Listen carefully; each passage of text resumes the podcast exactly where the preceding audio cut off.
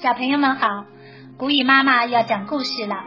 今天我们继续欣赏《恐龙王国大百科：恐龙大揭秘》第八集《恐龙的感觉器官》。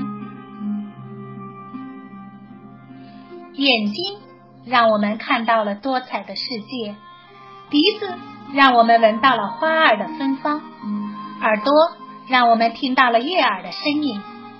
那么，对于恐龙来说，它们能不能感受到如此美妙的世界呢？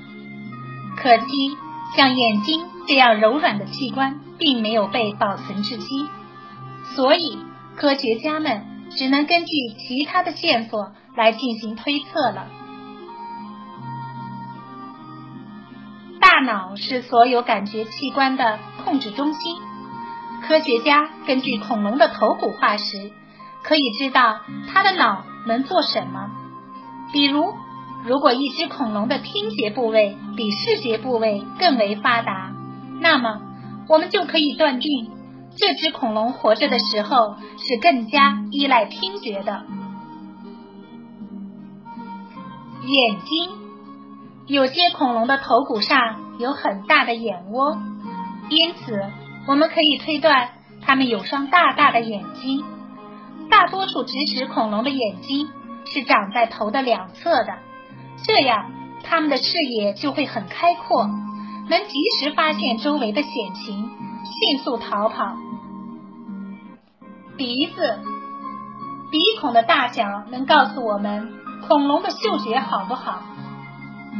很多植食恐龙的鼻孔都很大，这说明它们有良好的嗅觉。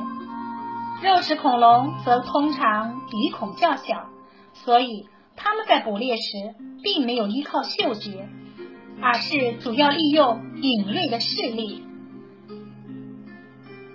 圆顶龙的鼻孔很大，所以它应该有着灵敏的嗅觉。食肉牛龙捕食时主要依靠视觉，虽然几乎看不见耳朵。但恐龙仍然有着灵敏的听觉。耳朵，你也许会问，恐龙有耳朵吗？当然有，只是它的耳朵和鸡的差不多，没有外耳廓，所以我们很难看得到。不过，虽然恐龙的耳朵藏得很隐蔽，但听觉却很灵敏，它们耳中有很薄的骨片。这些骨片能灵敏地捕捉到周围的身影。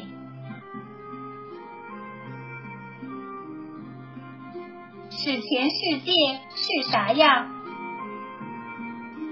猿的大脑比猴科动物的大脑更为复杂，也更加高级。早期的人类就是由猿进化而来的。森林古猿是早期的猿，生活在距今约五百万。到两千四百万年的第三纪中新世到上新世时期，它们很可能只靠双腿直立，但还是要靠四肢攀援。